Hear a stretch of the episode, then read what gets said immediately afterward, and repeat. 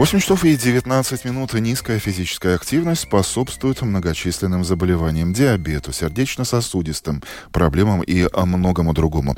Это все знают, это не нуждается в доказательствах, это аксиома. Впрочем, и сама среда влияет на наше желание двигаться. Теперь это официально доказано. Почему это важно, прямо сейчас обсудим в научном блоге Домской площади с Константином Ранксом. Доброе утро, коллега. Доброе утро. Итак, чем хуже качество воздуха, тем меньше наша активность и подвижность. Можно ли так упростить эти выводы британских ученых? Да, именно так. Э, исследование Лестерского университета, которое продолжалось в рамках очень большой программы Э, изучалось э, влияние двигательной активности человека на развитие диабета второго типа. Так вот, в этом исследовании обнаружилось, что на наше желание двигаться очень сильно влияет, э, так скажем, загрязненность воздуха. То есть, чем сильнее загрязнен воздух, тем нам больше хочется не ходить, даже не вставать, а спокойненько себе лежать и как можно меньше двигаться. И это, кстати, вполне объяснимо.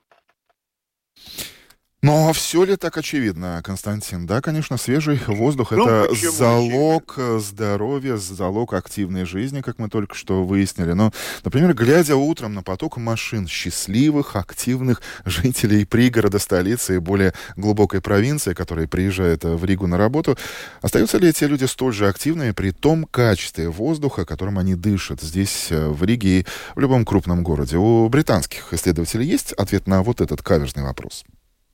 Ну, надо сказать, что дело все в том, что когда человек проезжает э, в город, он дышит действительно э, воздухом весьма э, обильно, э, так скажем, загрязненным микрочастицами. Это пыль, ошметки, вот эти микрочастицы от шин, много всяких э, этих ми- микрочастиц. И плюс еще оксиды азота, вот исследовалось эти два параметра очень важных. В результате чего инстинктивно мы стараемся меньше дышать не, не глубоко дышать, чтобы не травить свои легкие, свои организмы. А следовательно, для этого нужно еще и экономить энергию. Поэтому, естественно, оказавшись в загазованном городе, нам хочется больше заснуть, у нас появляется сонливость, э, появляется желание отказаться от лишней активной деятельности. И это доказано сейчас.